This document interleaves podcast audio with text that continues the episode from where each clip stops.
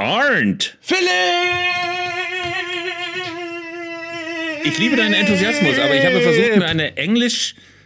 Ich wollte mir einfach nur eine englisch und distinguierte Note geben und dann hast du jetzt gleich so losgebrüllt und meinen wunderbaren englischen. Ich wollte endlich mal, ich bin, ich bin, das konntest du nicht sehen, ich bin während des Philipp durch den Raum gelaufen. Das wollte ich die ganze Zeit schon mal machen. das ist sehr, sehr schön. Quasi dem Podcast eine räumliche Note geben. Ja, aber Arndt, ich wollte vorher schon, das hast du völlig durch dein Geschrei übertönt, mir eine englisch distinguierte Note geben, weil wir sehr viel über England heute reden müssen. Per Mertesacker wird uns Auskunft geben über den FC Arsenal. Sind wir auch schon ganz aufgeregt. Der Akademieleiter. Freue ich mich total drauf, ja. und äh, wird uns mal erklären, warum der FC Arsenal da oben steht, überraschenderweise nach all den Jahren der Dürre und der sportlichen Erfolglosigkeit. Müssen allerdings heute auch über die Furunkel und Abszesse des modernen Fußballs sprechen, denn es ist viel zu bereden. Die absurden Anstoßzeiten des DFB-Pokal, die Exzesse des Deadline Day. Da gibt es einen spanischen Superstar, der erst unter großen Schlagzeilen nach Köpenick in den Süden Berlins gekutschiert wird.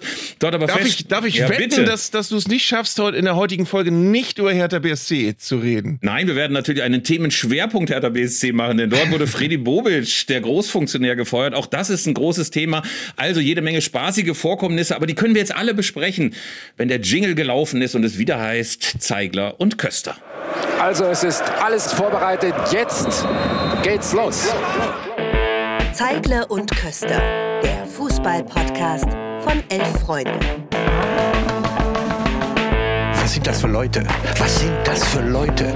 Das sind ja junge, hoffnungslose Leute.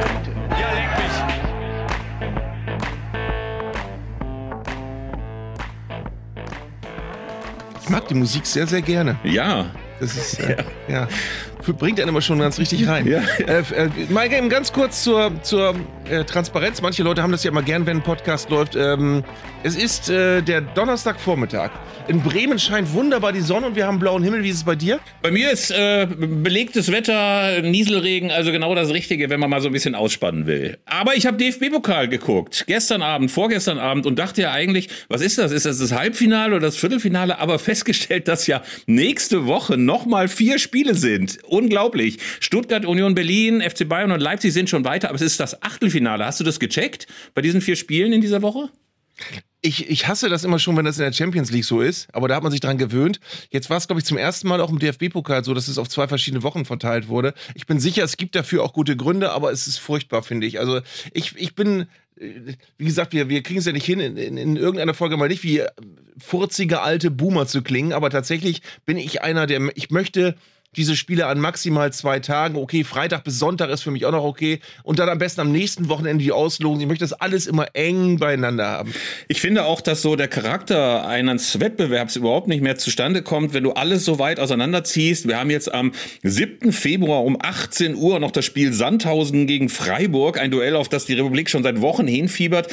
Äh, Und irgendwann ist dann reingequetscht nach einer Sportschau noch diese schreckliche Auslosung, die sich auch immer endlos in die Länge zieht, weil immer noch ein Pokalziehungspate dann präsentiert werden muss und ähm, dann noch die Kugeln nicht ordentlich angewärmt worden sind für die richtige Auslosung. Also das finde ich alles äh, nicht schön, aber ist auch eine Verformung, eine Verformung des äh, Pokalwettbewerbs, der finde ich dem ganzen Wettbewerb nicht so richtig gut tut. Aber wir Es wird, haben Entschuldige, es wird ja auch immer mit dem, mit dem Charakter des Pokalwettbewerbs geworben und äh, wir haben ja nicht nur die Spiele an vier verschiedenen Tagen, sondern es waren auch an jedem Tag unterschiedliche Anstoßzeiten. Also es fanden keine Spiele parallel statt.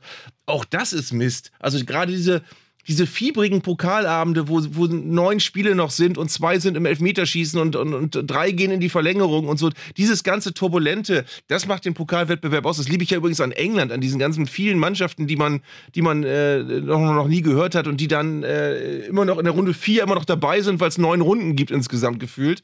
Also das ist, äh, der Pokal muss sowas Wuseliges, so eine Gleichzeitigkeit haben, die er bei uns an solchen Spieltagen nicht mehr hat. Ja, und im Achtelfinale hast du ja eigentlich auch immer noch so ein, zwei, drei Mannschaften, die da eigentlich nichts zu suchen haben. Insofern wäre es schön gewesen eigentlich, wenn man die an einem flirrenden oder vielleicht an zwei Pokalabenden zusammengeführt hätte. Aber eine Mannschaft kann sich schon sehr befriedigt nach dem Achtelfinale zurückziehen und die Wunden lecken und sagen, haben wir doch jetzt eigentlich ganz gut gemacht und die Krise bewältigt, denn der FC Bayern ist zurück, hat in Mainz ganz, ganz deutlich gewonnen und was mir halt aufgefallen ist, dass beim FC Bayern eigentlich immer Krise und Aufregung ist. Es sei denn, sie hauen gerade die Bundesliga zu Klump und gewinnen in der Champions League alles und haben im Pokal auch die Nase vorn.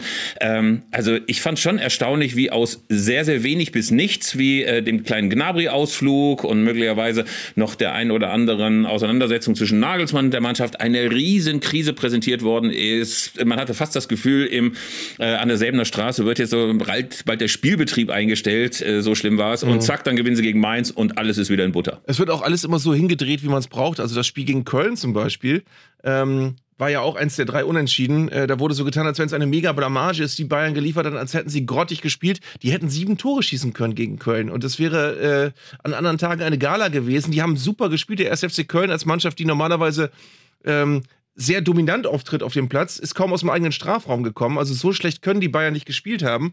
Und trotz, also es wird halt immer alles so einsortiert, wie man es braucht. Nichtsdestotrotz freuen wir uns, glaube ich, beide, dass dadurch äh, die nicht mehr für möglich gehaltene Enge an der Tabellenspitze entstanden ist. Ja, wir gucken auf die Tabellenspitze und stellen fest, so weit entfernt sind die Bayern gar nicht mehr von Union Berlin, von Eintracht Frankfurt und den anderen Verfolgern, was uns ja auch äh, ganz erfreut und was sicherlich auch nochmal demnächst oder nachher ein Thema sein wird mit Per Mertesacker, dass der uns nochmal ein bisschen erklärt, wie kriegt es eigentlich die Premier League hin, dass da eigentlich immer Spannung herrscht und dass das nicht so ein Ausnahmezustand ist, wie wir ihn jetzt gerade an der Bundesligaspitze haben.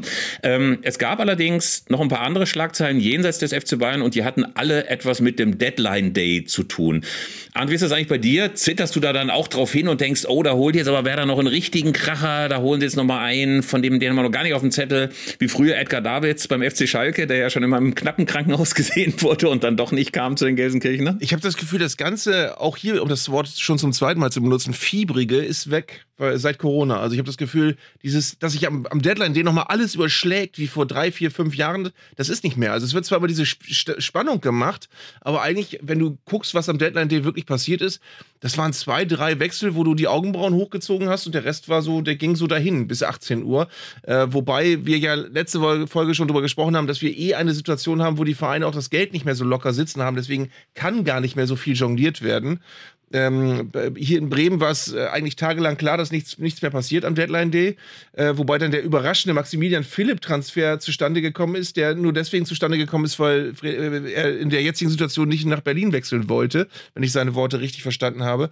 Ähm, aber es ist ansonsten ähm, aus, aus bundesweiter Sicht ja halt nicht so viel passiert, abgesehen davon, dass der FC Augsburg Spieler um Spieler um Spieler um Spieler verpflichtet hat.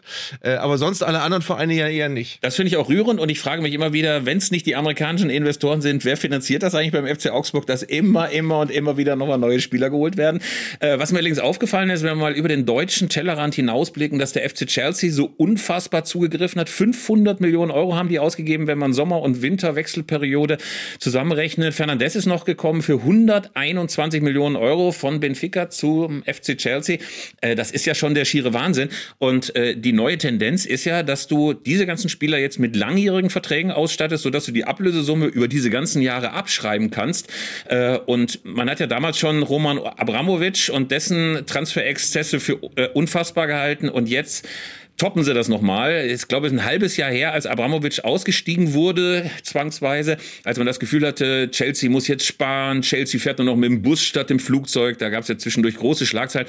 Ey, und jetzt langen die zu und noch einen und noch einen und noch einen. Äh, und mich befremdet das zunehmend. 500 Millionen Euro für so eine Mannschaft. Also da frage ich mich, wie kommen die auch alle in die Kabine und taxieren die sich dann gegenseitig und sagen, ey, wie viel hast du gekostet, wie viel hast du gekostet, wie viel verdienst du? Also ich kann mir nicht vorstellen, dass unter diesen Umständen eine Mannschaft so gedeiht und wächst und alle sagen, ey, das ist ein organischer Prozess. Du hast jetzt den ganz großen Bogenschlag vom FC Augsburg zum FC Chelsea. In beiden Fällen frage ich mich das, wie das, wie das klappt, wenn du am, am Deadline Day sieben Spieler holst oder wie viele das immer ge gewesen sein mögen. Äh, wie kriegst du das hin? Ich meine, im Zweifel sind das wirklich gute Fußballer, die passen gut in die Mannschaft und du spielst ein bisschen besser als vorher. Aber wie kriegst du es hin, dass es eine Mannschaft ist? Wie kriegst du es hin, dass äh, die Fans das schlucken und sich mit dem identifizieren, was sie da sehen? Ähm, du hast ja das Gefühl, es ist, der Vereinsname ist nur noch ein Gefäß für immer wechselnde Spieler und vor allem, ähm, ist es so, dass du natürlich das Gefühl hast, du wirst dann irgendwann auch verarscht, was so, was diese, diese ewigen Stichworte wie Financial Fairplay angeht und so weiter, wo du natürlich an Chelsea jetzt siehst, das wird nie funktionieren, weil die werden dir immer die lange Nase zeigen und es wird immer ein, das ist so ähnlich wie mit, mit, mit Doping in der Leichtathletik, wo du immer das, das nächste Verfahren brauchst, um das neueste Dopingmittel nachzuweisen und sobald du es nachweisen kannst, gibt es ein neues, eine neue Dopingmethode und so ist es bei, wird das bei Financial, Financial Fairplay auch sein. Du wirst äh, irgendwann Regularien finden und dann wird der erste Verein innerhalb von Sekunden Mittel haben, um das auszuhebeln. Und ich werde, wahrscheinlich werden sie es äh, in, in, in Chelsea erfinden, wie das Ganze am besten geht. Ja. Jedes Mal wieder. Und es gab natürlich auch noch äh, die üblichen Pannen, Pleiten, äh, die es in so einem Deadline-Day und in so einer Hektik gibt. Dann werden mitunter die falschen äh, Verträge, die falschen Kontrakte zu den Verbänden gefaxt. Und natürlich haben sich alle ein kleines bisschen amüsiert darüber, dass alle darüber geredet haben, Isco kommt nach Deutschland, Isco kommt zum FC Union, das gibt's ja gar nicht, dass so ein kleiner Stadtteilclub aus Köpenick jetzt so einen Weltstar verpflichten kann, der mit Real Madrid alles gewonnen hat, was es irgendwie gab. Und dann zack, äh, wurde er hingefahren. Es gab schon den Medizincheck und offenbar hat man sich danach zum Kaffee nochmal zusammengesetzt und dann festgestellt, oh, brutto ist doch nicht netto oder das ist ja gar nicht richtig Berlin, das ist ja Köpenick. Also, äh, wo ist das Brandenburger Tor? Wo ist der Fernsehturm? Wo ist die autofreie Friedrichstraße? Hier wollte ich eigentlich gar nicht hin. äh, also, zumindest erstaunlich, dass zu einem so späten Zeitpunkt alle irgendwie offenbar noch sagen, da haben wir uns vertan. Merkwürdig, oder? Äh, der ganzen Isco-Geschichte ist so viel rätselhaft, das kriegen wir alles gar nicht in diese Folge. Also, äh, wie, weshalb man zu einem Medizincheck fährt, wenn vorher offenbar ganz elementare Fragen gar nicht geklärt sind oder wenn es da, warum kann es so große Unstimmigkeiten geben, dass die Sache noch platzen kann? Äh, es ist ja inzwischen durchgesickert, wenn das stimmt, dass unter anderem die Spielberechtigung in der Europa League eine Rolle gespielt haben soll, dass Union ihn nicht melden wollte. Warum wollten die ihn nicht melden oder, oder durften die nicht melden? Ich weiß es nicht. Aber warum konnte man nicht vorher klären, Junge, wir wollen dich gerne haben, nur Europa League, das wird, wird nicht hinhauen. Ähm, das sind alles Sachen, warum kommen die nach dem Medizincheck aufs Tableau? Äh, aber das aller, aller, allerbeste, ich weiß nicht, ob du es gelesen hast, äh, wo ich, was mir gestern wirklich den halben Tag versüßt hat, war gestern eine Schlagzeile in der Bild, jetzt redet Isco. Ähm, eine, eine riesen Überschrift und Isco sagt in diesem ganzen Artikel über den gescheiterten Wechsel ganz genau einen Satz und zwar, Sowas kommt vor im Fußball. Das war, das war der, der ganze Inhalt des Artikels. Jetzt redet Isco. Sowas kommt vor. Sowas kommt vor, leider Gottes. Ähm, es gab ja in der Vergangenheit schon immer wieder mal äh, skurrile Geschichten. Ich erinnere mich an 2019. Da gab es doch die große Pressekonferenz Hannover 96. Shinji Kagawa kommt nach Hannover in die niedersächsische Metropole und bei 96 waren sie so ähm, beeindruckt und erfreut, äh, dass Kagawa sagt, ja, ich traue 96 was zu. Und zack, Horst Held verkündet verkündete das, äh, aber gleichzeitig saß Kagawa zu diesem Zeitpunkt schon im Privatchat nach Istanbul und bekam die Nachricht, äh, dass er zu Hannover 96 wechseln sollte, auch dann erst nach äh, Ankunft in Istanbul, wo er auch begeistert empfangen wurde von den Besiktas-Anhängern. Also sowas kann auch immer mal schiefgehen. Ähm, ich kann mich auch noch an Stefan Jovetic erinnern, der glaube ich zu Monaco wechseln wollte und sich ins Flugzeug nach Monte Carlo setzte und in diesem Flugzeug saß er zufällig neben dem Präsidenten von Olympique Marseille. Und dieser Typ von Olympique Marseille erkannte Jovetic nicht und sagte nur, wissen Sie, wir sind da an einem jungen Spieler dran. Sie werden den Namen nicht wissen. Stefan Jovetic. Jovetic gab sich dann zu erkennen und der Marseille-Präsident bekam wohl einen totalen Wutanfall und teufelte auf Jovetic ein, dass er wortbrüchig sei und so weiter und so fort. Und dann stiegen beide aus äh, und Jovetic hatte erst recht ein paar Argumente, da nach, nach Monaco zu wechseln und nicht nach Marseille. Also sowas kann immer mal wieder passieren. Ähm, und faszinierend ist, dass du eben das Wort Faxgerät benutzt hast, was ja ein völliger Anachronismus Mechanismus ist, aber bei Transfers spielt das wirklich noch eine Rolle, ein Faxgerät, ne? Ja, ich kann mich erinnern, ich krieg den Namen nicht mehr zusammen, müsste ich nochmal nachschlagen. Fortuna Düsseldorf wollte, glaube ich, irgendjemanden auch mal transferieren. Es war auf den, auf, auf den Tag genau vor 13 Jahren fast. Ähm, Überschrift im Stern Fax kaputt, Transfer geplatzt. Ein defektes Faxgerät hat den Wechsel von Stürmer Erik Schuppomoting von Fußball-Bundesligisten Hamburger SV zum Ligarivalen 1. FC Köln verhindert.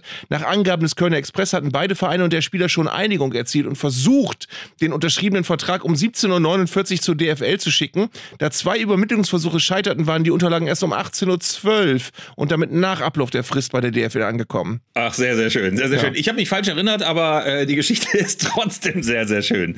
Ähm, ich habe übrigens, um mal so ein bisschen Tratsch, äh, und damit hätte ich auch meine Wette verloren, dass wir nicht über Hertha BSC reden, äh, ein bisschen Tratsch aus Berlin mitgebracht, wie das denn sich alles so verhalten hat mit Freddy Bobic, warum der eigentlich so kurz nach Derby-Niederlage gegen Union gefeuert wurde.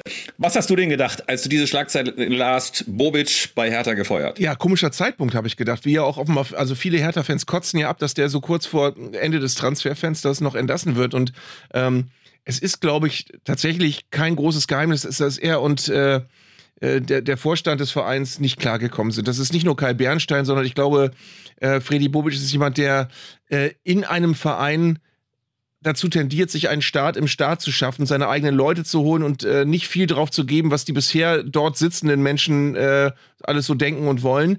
Äh, das kann gut sein, äh, war es in Frankfurt zeitweilig, aber das kann eben auch vollkommen nach hinten losgehen, wenn du eben so äh, einen totalen Fuck gibst auf das, was in dem Verein ansonsten passiert. Und das hat, ist, glaube ich, massiv miteinander kollidiert. Ich glaube, dass, dass, überhaupt keine, dass es überhaupt keine Handhabe gab, dass Freddy Bubic und Kai Bernstein noch lange miteinander klarkommen, weil das, das wollten die beide gar nicht. Also die haben, ich glaube, die haben sich, die haben beide überhaupt nicht, die verstehen sich überhaupt nicht, die sprechen nicht die gleiche Sprache, was Fußball angeht. Und ähm, ich habe in meiner Sendung am Sonntag mal, oder für meine Sendung am Sonntag mal tatsächlich mit äh, diversen Menschen, deren Namen ich nicht nenne, aber beim VfB Stuttgart, bei Frankfurt und bei Hertha BSC geredet und alle haben mir das Gleiche erzählt über Freddy Bobic. Alle haben gesagt, er ist ein fantastischer Sportfachmann, aber mit, mit, mit, ihm menschlich umgehen ist ganz, ganz, ganz mühsam und ganz schwierig, weil er sich für Zwischenmenschliches und für Leidenschaft und für Fans und für die Tradition und die DNA eines Vereins überhaupt nicht interessiert. Der will sein Ding machen, der will seine Leute holen, der will so ein bisschen auch hemdsärmlich rummischen äh, bei Transfers und hat gute Kontakte, er hat seine ganzen Connections und deswegen äh, kriegt er auch gute Deals hin, aber es ist ganz, er ist kein Teamplayer und du kannst mit ihm innerhalb eines Teams nichts anfangen. Ja, äh, das ist etwas, was sich deckt mit dem, was man insbesondere aus Frankfurt und jetzt auch aus Berlin hört. Ich kann ja noch mal so ein bisschen Tratsch kolportieren, kann natürlich auch alles erfunden sein, aber ähm, offenbar ist ja auch Bobic deswegen direkt nach dem Union Derby entlassen worden, weil sie noch Spieler holen wollten und weil äh, offenbar, so heißt es jedenfalls äh, im Verein, Freddy Bobic gar nicht noch neue Spieler verpflichten wollte. Er war eigentlich der Meinung, dass der Kader, so wie er ist, heißt es, äh, durchaus in der Lage sei, die Klasse zu halten. Ähm, sein Schattenmann Dirk Duffner hat aber gleichzeitig wohl gesagt, wir müssten eigentlich noch welche holen. Und um jetzt noch ein bisschen Zeit zu haben, zwischen Ende Transferfenster und eben Pleite gegen Union, um noch ein paar Telefonate zu führen, äh, habe man eben Bobic entlassen. Ähm, insgesamt ist es wohl so, was du auch eben sagtest, dass sich die Stimmung schon ein bisschen länger zusammengebraut hat, dass er unemotional reagiert haben soll auf seine Entlassung, hat wohl auch damit zu tun, dass man das ahnen konnte, dass diese Entscheidung kommt. Also meistens ist das ja auch so, dass man innerhalb eines Präsidiums oder innerhalb eines Vereins schon mitbekommt, dass da so ein bisschen was im Busch ist und die Konflikte hatten sich dann wohl schon auch ein bisschen länger hochgespielt. Insofern äh, ist es dann gleichzeitig erstaunlich, wenn man dann noch ein bisschen Zeit hatte und es ja auch Nachfolger gab mit Zecke Neuendorf, mit dem ehemaligen Akademieleiter Weber, dass trotzdem so wenige Transfers rausgekommen sind. Also man hat jetzt ja nicht die totalen Granaten noch verpflichtet. Viele von denen, von denen es hieß, das ist quasi fast unterschriftsreif, ähm, die sind ja nicht gekommen. Insofern ist es trotz allem eine etwas maue Bilanz, wenn man sieht, dass Hertha große Schwierigkeiten hat, das Spiel zu machen. Ne? Ist es nicht auch eine unfassbare äh, Kultur des Scheiterns mittlerweile, die Hertha bei Transfers an den Tag legt? Ich meine, sie den einen oder anderen Transfer kriegen sie ja eingetütet, aber war das nicht war es im letzten oder vorletzten Sommertransferfenster mit diesem Ladebalken-Loading-Transfers, wo, wo die Fans dachten, boah, was passiert da? Und der Balken ging aber dann irgendwann nicht mehr weiter und irgendwann war Transferschluss und es kam einfach keiner mehr. Ja. Ähm, so wie diesmal auch gemeldet wurde, Hertha will noch vier Leute holen und da wurden Namen wie Westergaard genannt, den ich ja total klasse finde. Äh, dann wurde äh, Luca Waldschmidt genannt, Maximilian Philipp, der jetzt bei Werder spielen wird äh, und ein, ich glaube, Franzose namens Hein, den man bestimmt äh, ausspricht oder so ähnlich. Ähm, das, und es ist dann am Ende einer gekommen äh, und äh, aber auch keiner von diesen Vieren und das äh, man, man fragt sich mal, was sickert da durch? Warum sickert so viel durch? Und warum klappt das alles nicht, was dann durchsickert? Es ist ja auch so, das hat mir mal ein Lokaljournalist von der Neuen Westfälischen in Bielefeld erzählt, dass es eigentlich immer eine Verabredung gibt zwischen Journalisten und Fußballfunktionären, dass die immer Namen serviert bekommen, mit denen sie spekulieren können. Dass dann in aller Regel noch zwei andere Spieler, die nicht in den Schlagzeilen auftauchen, ebenfalls verpflichtet werden. Das gehört offenbar ein bisschen zum Spiel dazu. Also ich habe nie diesen klassischen regionalen Journalismus gemacht, kenne deswegen die Regeln auch nicht ganz so, aber der meinte, das sei so ein ja, so ein, so, ein, so, ein, so ein eingespielter Ablauf gewesen. Also du rufst bei einem Funktionär an, bei einem Manager und sagst, mit wem redet ihr denn gerade? Und der sagt dann, ach, wir könnten uns vorstellen, dass wir den, den, den, den, den und den und den holen. Und meistens ist dann irgendeiner dabei, sodass die Lokalzeitung auch sagen kann, guck mal, den hatten wir auch auf dem Zettel, aber meistens auch so drei, vier Blindgänger, Zitat, zum Spekulieren. Das mag auch bei Hertha der Fall gewesen sein, um die Hauptstadtpresse so ein bisschen zu beruhigen. Äh, was ich allerdings noch ein bisschen merkwürdig fand, war, wie sehr dann darauf herumgeritten wurde, dass Freddy Bobic auf die Nachricht seines Rausschmiss unemotional reagiert habe. Also ganz ehrlich, wenn man mal annimmt, dass sich Bernstein und Bobic jetzt nicht so mochten, also wenn die beide jetzt schon diverse Konflikte hatten und dann kommt Bernstein zu dir und sagt, ja, pass mal auf, ähm, das wird nichts mehr mit uns und wir feuern dich, dass der jetzt nicht zusammenbricht, dass der jetzt nicht wimmernd auf den Boden liegt und sagt, bitte Kai, gib mir noch Ihr eine Schweine! Chance, ihr Schweine, bitte, ich muss Frau und Kind äh, finanzieren und ernähren, bitte. Also, also diesen, warum soll er das machen? Also da würde ich dann auch Pokerface machen und dann denken, also ich würde insgeheim denken, ihr Arschlöcher tickt ihr noch ganz sauber, aber offiziell würde ich doch Pokerface machen und sagen, ja, wenn ihr das für eine richtige äh, Entscheidung haltet, dann macht das halt so, ne? Äh, es gibt nun, wenn du Foren liest, äh, äh, zwei Fraktionen, die da gerade aufeinander einschlagen. Die einen, das sind die, die gesagt haben, ja, Bobic musste längst schon weg. Gut, dass der weg ist. Der ist überhaupt nicht härter und jetzt geht's, jetzt geht's andersrum. Und dann gibt's die, und das hat mich etwas überrascht, weil wir haben ja in der letzten Folge, glaube ich, auch unter anderem uns lobend über Kai Bernstein geäußert, dass der den Laden einigermaßen befriedet hat und in, in, ein bisschen in ruhigere Fahrwasser gelenkt zu haben schien. Ähm, aber es gibt offenbar auch sehr viel Gegenwind für ihn jetzt von Leuten, die sagen, ey, das ist so, klar, dass das alles nicht funktionieren kann, dass sowas passiert, wenn man einen Ultra zum Präsidenten macht und der kriegt das alles nicht gebacken und wenn Hertha absteigt, ist das seine Schuld. Wo stehst du? Ich glaube, dass die Entwicklung, die gerade bei Hertha ist, ein bisschen gefährlich ist. Ähm, normalerweise gibt es ja, und das hat sich so eingespielt, eine Trennung zwischen diesem etwas geschäftlichen Teil, also der ausgegliederten Lizenzspielerabteilung und dem Verein. Und Kai Bernstein ist ja im Verein Präsident, aber hat qua Aufgabe eigentlich so eine Art Supervisorenrolle. Der muss ein bisschen wie Steinmeier, die ganze Bundesrepublik, muss der halt bei Hertha gucken, dass der Gesamtverein zusammengenommen wird. Ich glaube, dass sich da so ein kleines bisschen gerade die Gewichte verschieben und äh, es ein äh, Gegenpart zu Bernstein fehlt. Also es müsste jetzt jemand da sein, der ganz klar Leiter dieser geschäftlichen Abteilung ist. Jemand, der die Rolle ausfüllen kann, die Bobic jetzt gerissen hat, also diese Lücke. Und ich glaube, dass das am Ende jetzt die Aufgabe ist, einen zu finden. Das war ja lange Zeit Carsten Schmidt, äh, der ehemalige Sky- und Premiere-Mann. Das war jetzt Freddy Bobic. Ich glaube, es braucht jemand, der diese Art von Ämterfülle beseitigt. Aber ich glaube, das weiß Bernstein selber auch. Also das ist äh, kein Geheimnis, dass das wichtig ist, um geschäftlich irgendwie voranzukommen. Ich glaube aber auch, dass ganz prinzipiell die Richtung in die Bernstein den Club steuert, die richtige ist, nämlich wieder näher ans Publikum. Ich habe es ja letzte Folge schon gesagt, Hertha ist eigentlich von der DNA, die jetzt ja häufig dann bemüht wird, so ein klassischer Westberliner Bulettenverein, einer, der nah am Volk sein muss, der hin und wieder auch mal vielleicht doch eher den proletarischen Abweg nehmen muss, als zu distinguiert und intellektuell zu werden, aber vor allen Dingen einer, der eben nah am Publikum ist. Und ähm, mhm. diese Entscheidung weg von großkotzigen Big City Club Gerede hin zu einem Volksverein finde ich prinzipiell nicht verkehrt. Aber klar ist eben auch, und das siehst du, glaube ich, in jedem Verein, mangelnder sportlicher Erfolg macht sowas auch ganz, ganz schnell kaputt. Die Leute sind genervt, die denken, ey, konzentriert euch doch auf den Fußball, gewinnt doch endlich mal, spielt mal äh, einen passablen Ball, anstatt die ganze Zeit rumzulabern von härter DNA und so weiter. Also ähm, letztlich kannst du Reformen in einem Fußballclub nur durchsetzen, glaube ich jedenfalls, wenn du Erfolg hast vorher. Dann hast du Rückenwind und alle sagen, tolle Strategie, Fünfjahresplan, super. Und sobald du auf Platz 16, 17, 18 bist, denken alle, Alter, konzentriert euch mal auf den Fußball. So, pass auf, jetzt brauche ich nochmal deine Meinung. Jetzt bin ich mal gespannt. Wir sind ja beide Journalisten im Rahmen unserer Möglichkeiten.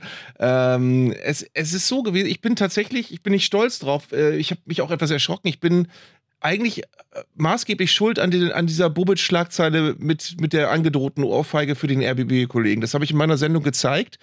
Äh, und ich äh, glaube, ich, bevor es irgendwer anders hatte und alle anderen haben sich dann dran gehängt. Und, und ich war dann sehr erstaunt, was das für Wellen geschlagen hat. Und passiert ist Folgendes. Mein äh, lieber Redakteur Paul, herzliche Grüße hat mir irgendwann, als wir in der Vorbereitung zur Sendung steckten, gesagt, sag mal, mich hat gerade ein RBB-Kollege angerufen, der hat gesagt, Bobic hat ihm eine Ohrfeige angedroht. Äh, das haben wir auf Film, weil das war vor der Kamera. Sendet man sowas? Und dann habe ich auch überlegt, habe gedacht, ja, Nachrichtenwert hat es irgendwie schon, dass Freddy Bobic so, so reagiert im Moment gerade. Äh, dann haben wir überlegt, darf man das überhaupt senden? Und das ist, das ist das Interessante. ähm, da habe ich dann gedacht, okay, aber wenn er es vor einer Kamera und vor einem Mikrofon macht, dann ist wenig Spielraum da, um zu sagen, nee, äh, das war nicht für die Öffentlichkeit bestimmt. Ähm, deswegen haben wir es dann gesendet und äh, es, es, ist ja offenbar auch auf großes Echo gestoßen und auf großes Interesse.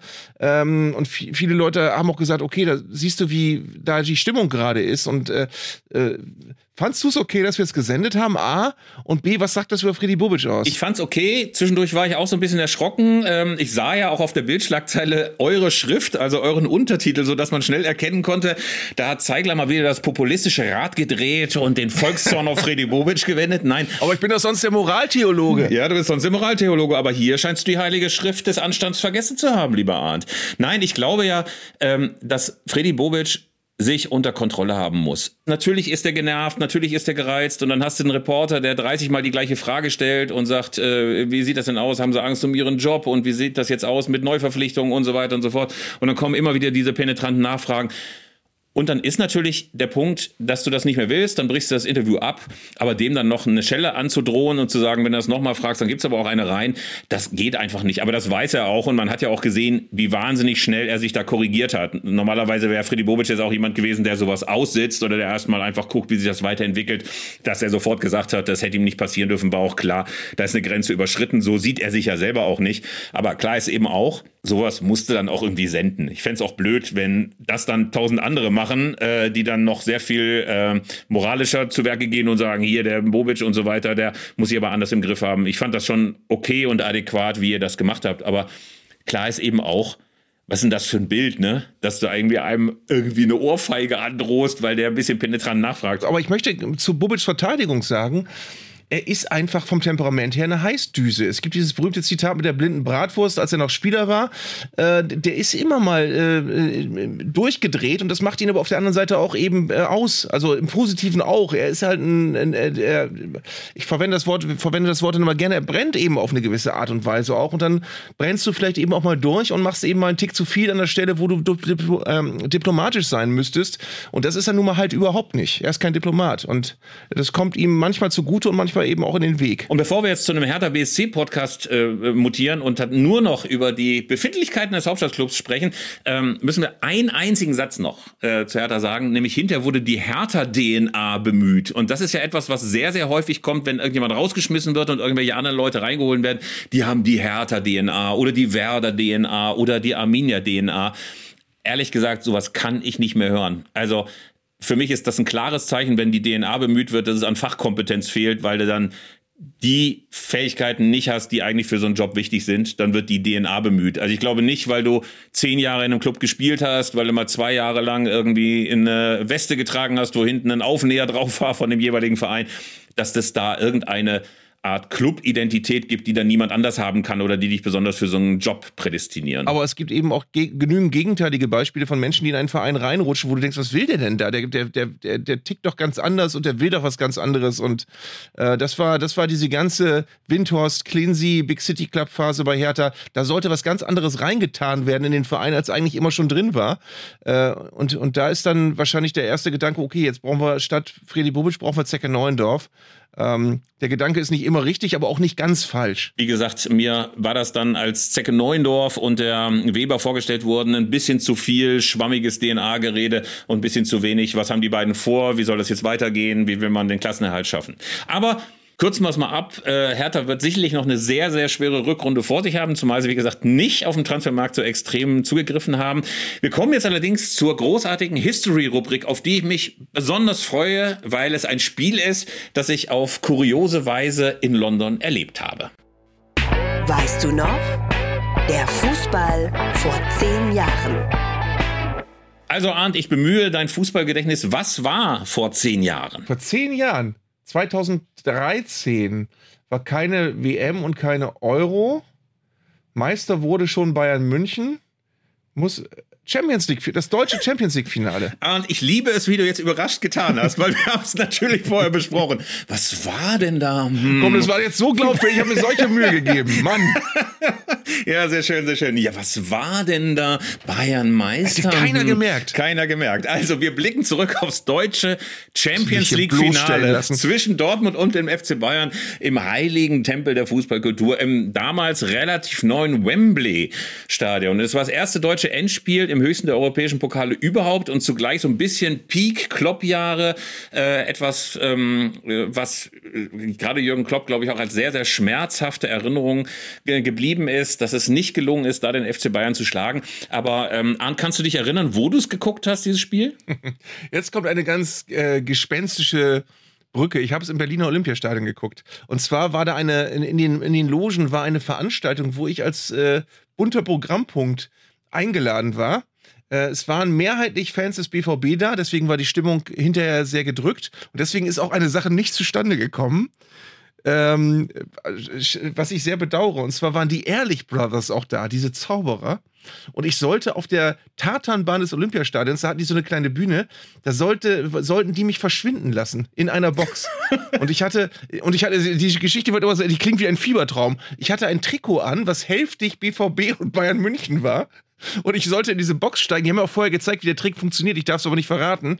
Aber ähm, es ist so, dass dann die Stimmung hinterher so gedrückt war, dass die dann nicht mehr zaubern sollten, dass ich also auch dann deswegen damals nicht verschwunden bin. Das wäre schön gewesen, wenn sie sich in der Kiste gelassen haben, weil die Dortmunder gar nicht mehr wollten, dass du rauskommst. Aber waren denn viele Leute da oder war das in der Loge oder war das im Stadion auf dem Feld? Nein, das war so eine interne Veranstaltung, waren so 300 Leute oder so und das Spiel wurde geguckt und wie gesagt, aber von den 300 waren gefühlt äh, 220 BVB-Fans und es wurde dann ja auch ganz kurz vor Schluss durch ein Tor von Arjen Robben entschieden, das Spiel, als es längst nach Verlängerung aussah. Das war nicht der Ausgang, den sich die Menschen äh, erhofft haben, weder die, die auf Spannung gehofft haben, noch die, die auf den BF BVB gehofft haben. Ich war im Stadion, also ich war in Wembley und ähm, es war eine faszinierende Atmosphäre. Ich kann es gar nicht anders sagen. Ähm, auch wenn es ein deutsches Finale war und möglicherweise international jetzt nicht so wahnsinnig wahrgenommen wurde als Clash von unterschiedlichen Fußballkulturen oder unterschiedlichen Mannschaften. Es gab diese total bizarre Eröffnungsfeier mit Paul Breitner und Lars Ricken in Ritterkostümen, weil die UEFA Ach, das war das. Großartig. Ja, und die UEFA hatte sich irgendwie gedacht, ey, die Deutschen, die Teutonen, die Hunden, die lassen wir jetzt einfach mal in Ritterkostümen aufeinander marschieren. Paul Breitner begriff ja auch die Skurrilität dieser ganzen Montur, dieser ganzen Kostüme überhaupt nicht und marschierte da altehrwürdig auf dem Platz. Lars Ricken begriff wohl relativ rasch, was machen wir hier, was machen wir hier? Ähm, also es gab eine große Belustigung, hinterher aber auch in diesem Riesenstadion, das ja sicherlich eines der berühmtesten und, äh, und, und monumentalsten ist, überhaupt zumindest auf dem europäischen Fußballkontinent. Äh, da war eine war ganz, ganz wunderbare Stimmung. Weißt du, was alles lustig war? Ich war auch da, auch quasi in kommerzieller Sicht, weil wir hatten ein Gewinnspiel mit einem großen europäischen Bierbrauer. Ich nenne die Marke mal nicht, äh, um da Heineken nicht reinzureiten, aber wir wurden äh, am Vorabend in eine riesige Rotunde nach Kempten gefahren, wo ungefähr 2700 trinkfreudige belgische und holländische Brauer warteten, die sich ungefähr schon seit dem frühen Nachmittag die Kante gegeben hatten. Dann wurde ähm, die, das Dach der Rotunde geöffnet. Ein äh, Chairman von dem großen Bierbrauer stellte sich auf die Bühne und äh, radebrechte in so einem wunderbaren holländischen Englisch: We are the company who puts a smile on the faces of our customers. Und das Schöne war, es war kein einziger Customer da, sondern tatsächlich nur diese Mitarbeiter, die total gelangweilt waren und währenddessen diese Biertheken plünderten. Und äh, also ich habe nie wieder so einen unfassbaren Alkoholexzess erlebt wie da. Da wurde dann noch ein Film eingespielt, wo du sahst, wie so ein Schauspieler auf einer Südseeinsel ist, dort mit irgendeiner äh, Luftpost oder, oder Maultierpost so zwei Karten bekam fürs Endspiel. Dann sahst du den, wie er sich gegen Piraten durchkämpft, über einen Öltanker fährt, äh, mit so einem Propellerflugzeug und zum Schluss mit so einem Militärhubschrauber über London flug. Alles natürlich im Film. Zum Schluss öffnete sich aber, wie gesagt, das Dach dieser Rotunde und du hörtest nur vom Band dieses Flappen dieses Militärhubschraubers und der Typ aus dem Commercial kletterte dann runter mit den beiden Tickets zwischen den Zähnen. Aber die Leute waren schon so besoffen, Die Leute waren schon so besoffen, dass sie ihn mit diesen Biertulpen bewarfen. Und äh, der Typ hing an dieser unfassbaren Strickleiter und hatte offenbar große, große, große, große Panik, dann da noch runter zu klettern. Ähm, und währenddessen ähm, trommelten halb bekleidete Damen auf so komischen Kongas noch einen ganz äh, bizarren Rhythmus. Also es war eine bizarre Feier, eine bizarre Feier, die sich bis in die frühen Morgenstunden ähm, noch loszog. Und ich war fast überrascht, dass sich äh, diese Truppen dann hinterher auch im Stadion wiederfanden, weil die hatten alle ungefähr 8,7 Promille.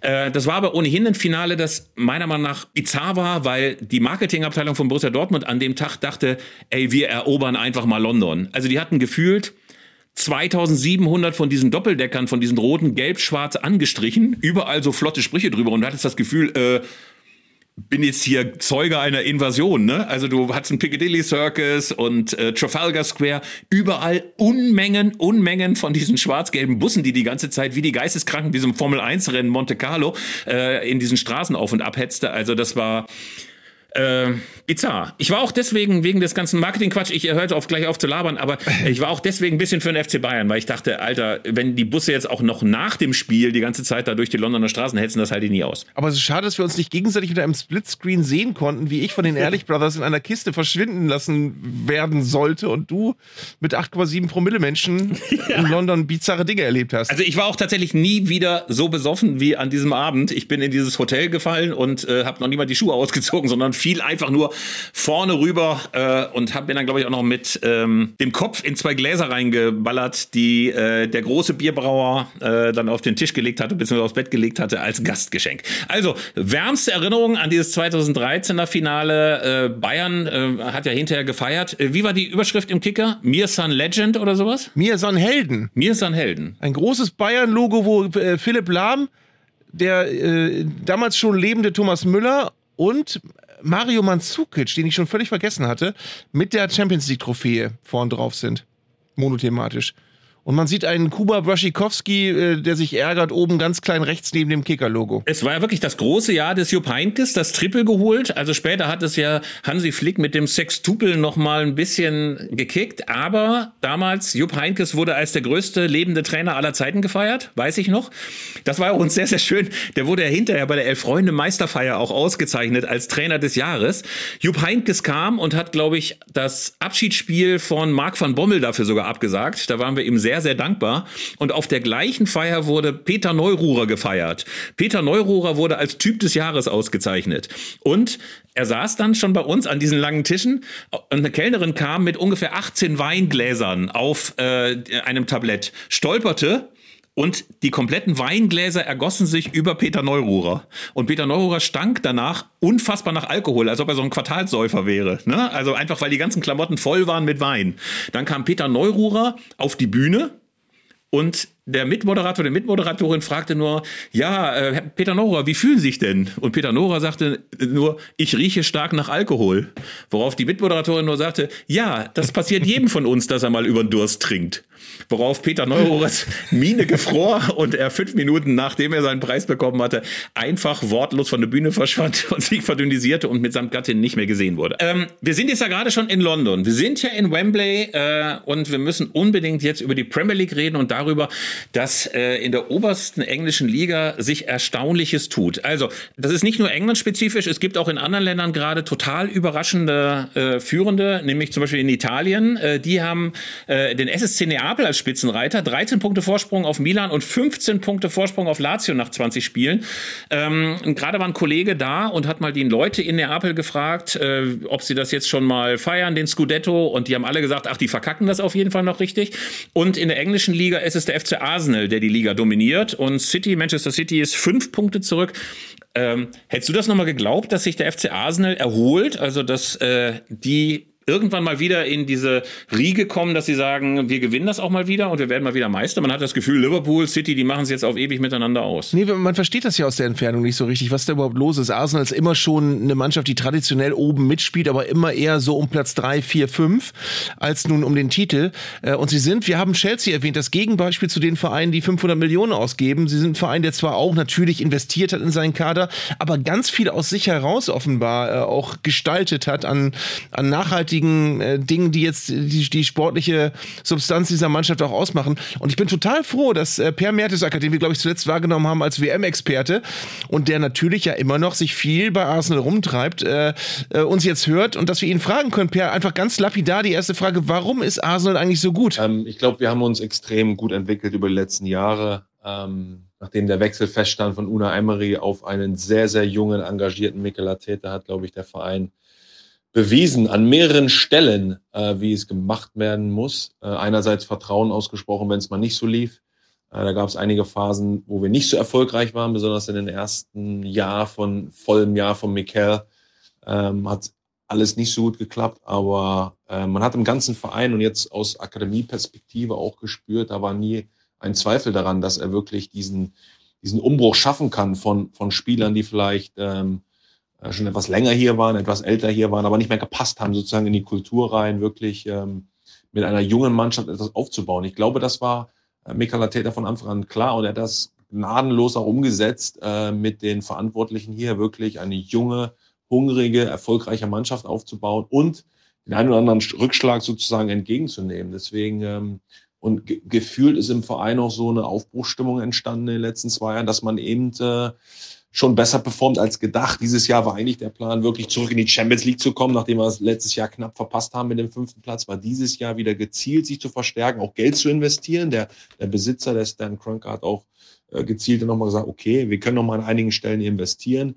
Haben äh, Sinchenko und Gabriel Jesus natürlich zwei äh, Spieler von Man City geholt, die natürlich diese Erfahrung haben, wirklich diese Siegergen in sich tragen. Also da wurden gezielt auch Invest äh, Investitionen getätigt und das hat jetzt Arsenal uns, ich spreche von uns in diesem Fall, wirklich in die Situation gebracht, äh, junger Trainer, der wirklich viel von seiner Mannschaft verlangt, aber die jungen Spieler ziehen komplett mit und sozusagen, wie wir spielen wollen auch. Ähm, das hat dann alles sehr, sehr gut gepasst und mit Edu ein Sport, Sportdirektor jetzt auch, der wirklich das ähm, knallhart umgesetzt hat, wirklich äh, junge Leute reingebracht hat, den einen oder anderen hinten auch raus verloren hat. Aber das macht Arsenal im Moment so stark und äh, wie schon gesagt, wir performen drüber gerade. Und das macht natürlich extrem Spaß, äh, damit dabei zu sein, das auch live zu erleben, junge Spieler aufzubauen, ähm, die neu dazugekommen äh, sind, aber auch junge Spieler aus der Akademie, die wirklich äh, da voll Teil der Mannschaft sind. Und selbst wenn Gabriel äh, Jesus mal ausfällt, kommt ein neuer nach in Eddie Nketiah, der auf gleichem Niveau performt und auch Tore schießt und dass der dann noch aus der Akademie kommt, spricht einfach für die Identifikation dieser Mannschaft, die sich mit den Fans und mit den Leistungen äh, jetzt wieder zu einer Festung Emirates entwickelt hat, die dort wirklich in der Liga noch kein Spiel verloren hat. Also es macht Spaß dabei zu sein. Das sind so meine äh, Gründe, die ich sehe. Und der Spaß scheint ja inzwischen auch aufs Publikum auszustrahlen. Es hieß früher immer, dass Emirates sei ein Garant für eher mäßige Stimmung, für ganz zurückhaltendes Publikum. Und jetzt ist plötzlich so richtig Stimmung, so richtig äh, Feuer in der Bude. Wie kommt denn sowas? Ja, das Emirates, früher auch verschmäht, äh, die Library sozusagen, die Bücherei, ein Platz, der relativ ruhig ist und man nur singt, wenn man gewinnt ähm, hat sich echt mega entwickelt in den letzten Jahren jetzt und es ist wirklich eine Einheit. Mannschaft, die attraktiven Fußball, offensiven Fußball spielen will und eine Fanbase, die hundertprozentig dahinter steht. Also ich habe in diesem, dieser Saison Spiele erlebt, wo ich gedacht habe, das hat die letzten zehn, vielleicht 20 Jahre, vielleicht seit wir 16 Jahre in diesem Emirates-Stadion sind, dass da so eine gute Stimmung ist. Und man wird natürlich auch äh, verglichen, äh, die Historie ist groß von Arsenal, die Invincibles-Saison 2-3, 2-4 ähm, ist fast 20 Jahre rum. Und ähm, ja, da hat sich echt was extrem was entwickelt in den letzten Jahren und die Fans gehen voll mit den Weg, den emotionalen Weg auch am auch am Rande sozusagen, den Mikel Arteta da geht, auch immer wieder an der Touchline wirklich an der Seitenlinie wirklich emotional dabei ist, immer die Fans auch wieder animiert und alle ziehen immer mit. Und natürlich hilft das, wenn man erfolgreich ist, wenn man guten Fußball spielt, wenn man an der, an der Spitze steht. Trotzdem habe ich das Gefühl, dass die Fans voll dabei sind, sich voll wieder mit der Mannschaft identifizieren. Und deswegen äh, hat sich das, ja, Emirates, wie schon angedeutet, eine Festung entwickelt, ähm, die man braucht, um erfolgreich zu sein. Und ich glaube, Mikel Arteta hat es selber früh erlebt, ähm, er hat mal davon gesprochen, als Evertoni wirklich ins Emirates zu fahren, war in den Anfangsjahren äh, richtig schwierig. Und man ist hingefahren und man wusste, heute wird's, heute wird's krass, heute wird's schwierig.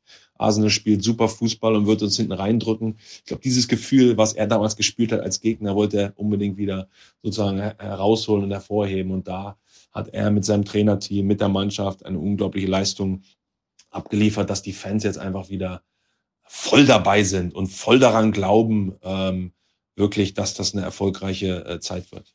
Ja, und was auffällt, ist, dass wir in England äh, immer etwas neidisch äh, bemerken als Deutsche, dass die Meisterschaft dort aus irgendwelchen Gründen, die wir alle nicht äh, so genau kennen und nicht verstehen, immer spannend ist. Es gibt plötzlich Leicester als Überraschungsmeister. Man weiß nie genau, welche von den ganz großen Mannschaften Manchester oder Liverpool, also Manchester City oder Liverpool, den Titel holt. Jetzt ist auf einmal Arsenal oben.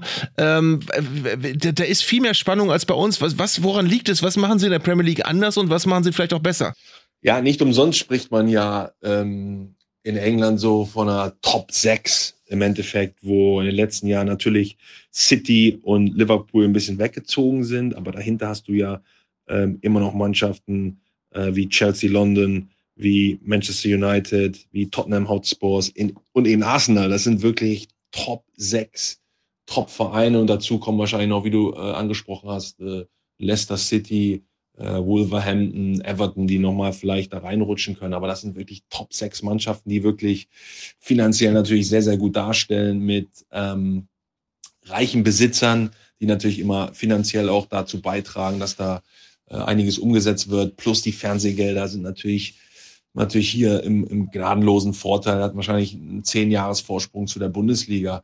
Ähm, deswegen gibt es da immer wieder Möglichkeiten, wirklich Geld wirklich sinnvoll äh, anzulegen, zu investieren, dass dort eine gute Mannschaft äh, zusammenkommt. Deswegen würde ich schon sagen, dass natürlich ist Man City jetzt ein bisschen weggezogen mit Pep Guardiola und den Investitionen. Äh, trotzdem gibt es immer Mannschaften, die wirklich jedes Jahr mit in die Favoritenliste aufgenommen werden. Und wie man sieht, ist auch bei Arsenal mit einem guten Trainer, ähm, der eine gute Mannschaft zusammenstellt und der das Vertrauen hat vom Verein auch mal durch eine schwierige Phase zu gehen, hat immer wieder die Möglichkeit, wirklich Ausrufezeichen zu setzen. Also, ja, Gelderverteilung will jetzt nicht sagen. Es ist einfach so, dass die Premier League einfach finanziell ähm, besser dasteht. Natürlich sind das Summen, äh, die man auch mal immer wieder hinterfragen muss. Ähm, trotzdem haben die Vereine schon wirklich durch ähm, die Gelder, die sie generieren, mit den Fernsehgeldern, mit dem Stadion, als auch mit Sponsoren immer wieder äh, ein, eine gute Grundlage wirklich, wenn man clever investiert in gute Leute, in gute Spieler, dass man dann eine Chance hat, wirklich den Titel auch zu gewinnen. Per, der plötzliche Aufschwung wird ja ganz, ganz eng mit der Regentschaft von Mikel Arteta verknüpft. Der ist seit 2019 Coach beim FC Arsenal. Seine Handschrift ist inzwischen nach diesen Aufbaujahren erkennbar.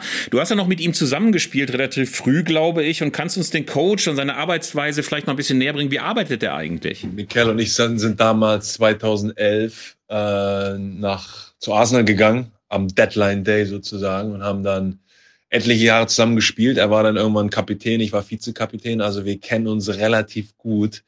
Er ist ein, ähm, ein super Typ, der mich von Anfang an auch äh, mitgerissen hat, quasi sozusagen an diesem Projekt Arsenal wieder zurück, sozusagen an die Spitze. Hat er schon damals als Spieler gearbeitet, jetzt halt als auch Trainer. Also ich, ich weiß, wie intensiv er ist, wie sehr er es will, was, was, was, was ihn aufmacht, ist einfach, ähm, ist einfach ist einfach sehr, sehr gut. Und deswegen ähm, denke ich auch, dass er jetzt diese Mannschaft unglaublich gut mitnimmt mit einer klaren Spielidee, aber auch mit einer klaren Kultur. Also er hat von Anfang an auch klar gemacht, okay, was, was verlangt er in, in puncto Respekt voreinander, in puncto Intensität, was müssen wir auf den Trainingsplatz bringen, um eine erfolgreiche Mannschaft zu werden.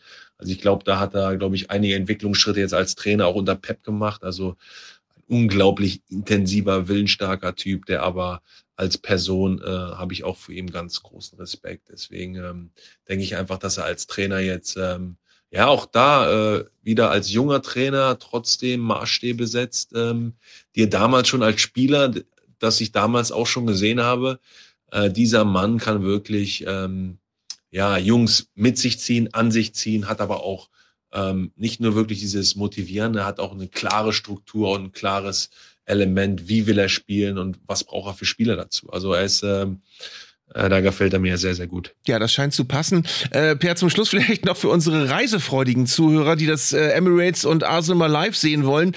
Ähm, es ist ja nicht nur wichtig, wie man ins Stadion kommt, sondern es gibt ja auch immer die Frage, wo gehst du davor oder danach hin? Also wo, wohin geht man am besten vorm Spiel und wo kann man den Fußballtag ausklingen lassen? Gibt's da so, gibt's da so Hotspots und Treffpunkte? Also, Treffpunkt äh, rund um das Emirates ist das Tollington, eine Kneipe, ein Pub, wo sich viele Menschen, Arsenal-Fans, äh, vor dem Spiel treffen und ähm, sich schon mal feuchtfröhlich äh, unterhalten und auch wirklich das Spiel ähm, sozusagen vorher schon mal durchspielen. Also es gibt eine unglaublich tolle Kneipenkultur rund um das Stadion, aber The Tollington ist wirklich the place to be, da wo man sich vorher trifft und äh, wirklich ähm, auf den Sieg, auf den wohl möglichen Sieg anstoßt und natürlich sich hinterher auch wieder trifft. Also äh, da gibt's einiges zu erleben. Deswegen ähm, ja, alle, die wirklich ein Wochenende dort in London verbringen sollten, sollten dorthin gehen. Danke dir, Per, und, äh, und danke für deine Zeit.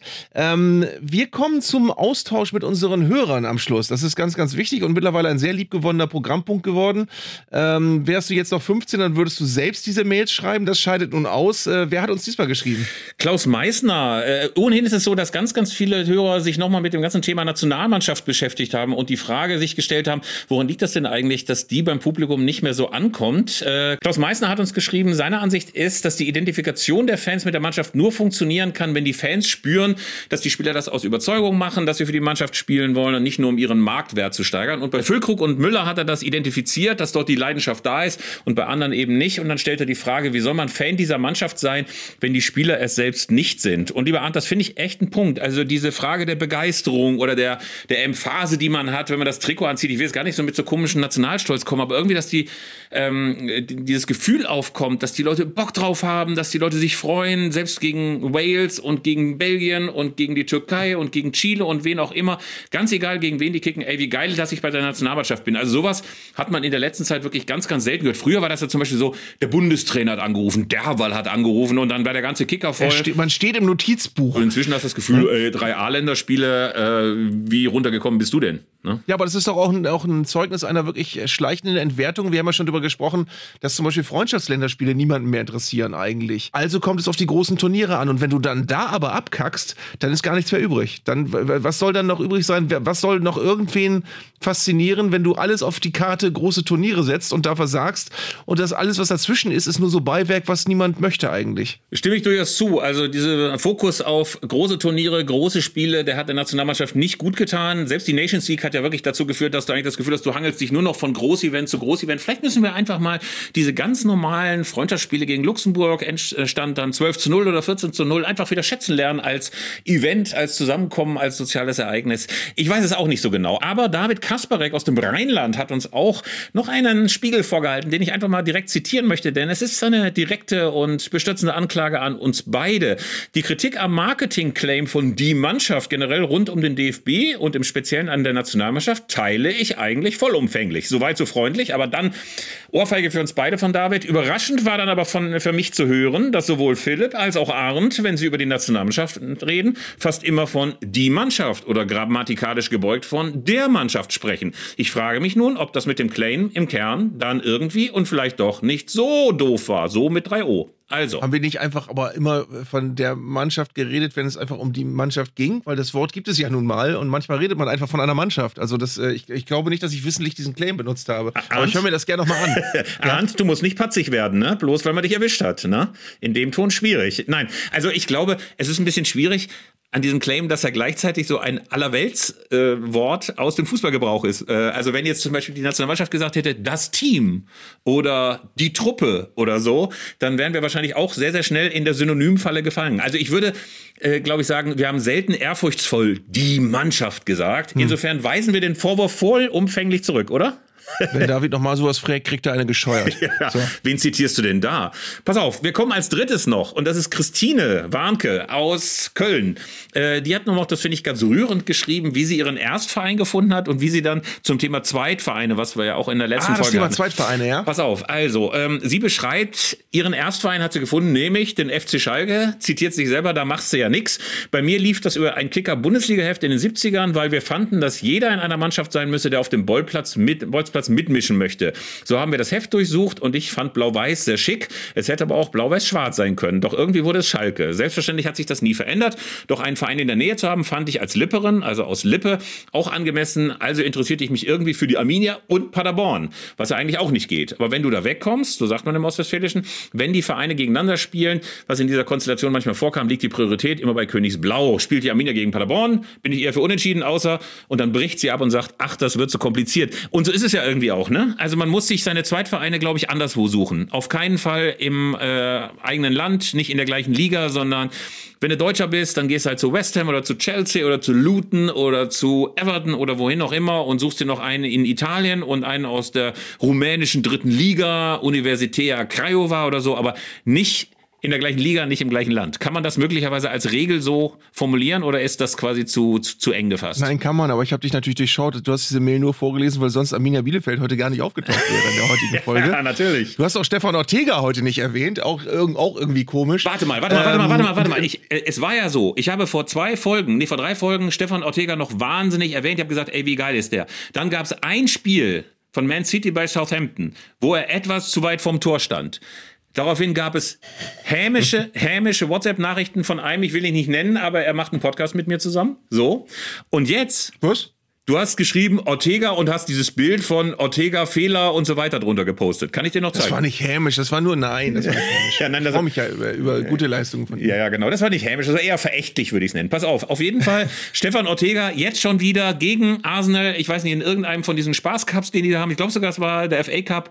Wieder alles rausgefischt. Ey, großartig gehalten. Einen unhaltbaren nach dem anderen aus dem Kasten gefischt. Also, man muss sagen, Stefan Ortega bei Man City, das war eine richtig gute Entscheidung. Ich habe immer wieder Trennungsschmerz, vor allen Dingen, weil ich sehe, wie Arminia Bielefeld, den ich hier nochmal erwähnen möchte, gerade rumkrepelt in der zweiten Liga gegen Sandhausen 1 zu 2 verloren. Ich habe mich so gefreut auf die Rückrunde und zack, mit dem dicken Hintern eingerissen. Schöne Scheiße. Wir, wir, wir könnten jetzt eigentlich fast schon am Ende sein. Jetzt müssen wir natürlich die bange Frage stellen, vielleicht können uns da auch unsere Hörerinnen und Hörer weiterhelfen. Haben wir heute oft tatsächlich gesagt? Äh, Es kam kein Theorem vor, da bin ich ganz sicher. Und es wurde auch nicht reüssiert, was ja auch zwei Nein. Modeworte aus dem Zeiglassen und kösterschen Kosmos sind. Äh, Ich hoffe, ich hoffe, ich hoffe, wir haben auch nicht tatsächlich, und ich habe auch nicht aseptisch gesagt. Es wurde auch kritisiert. Einer hat auf Facebook geschrieben, oh, ey, stimmt. Köster, Köster, wenn der noch einmal aseptisch, dann kriegt er einen mit dem Spaten, hieß es. Ich äh, paraphrasiere das grob. Also, wir hoffen, wir hoffen, wir haben nicht so viele Füllwörter wie eben oder ich sag mal, oder tatsächlich oder reüssieren oder Theorem oder aseptisch benutzt. Ansonsten, wir werden uns bemühen. Wir werden uns bemühen und wir schließen mit dem, was der große, große, große Fußballer Isco gesagt hat, denn das gilt für seinen Transfer zur Union und das, das gilt für den Fußball insgesamt und für diesen Podcast auch. Ich gebe dir das Wort, lieber Arndt. Sowas kommt vor im Fußball. Sowas kommt vor im Fußball. Bis nächste Woche. Wir sagen Tschüss und Goodbye. Tschüss. Das war doch eine schöne Folge.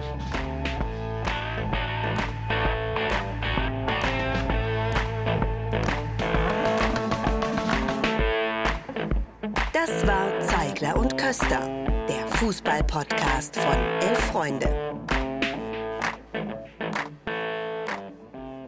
Ihr hörtet eine Produktion im Auftrag der Audio Alliance. Koordiniert hat diese Folge der Kollege Tim Pommerenke.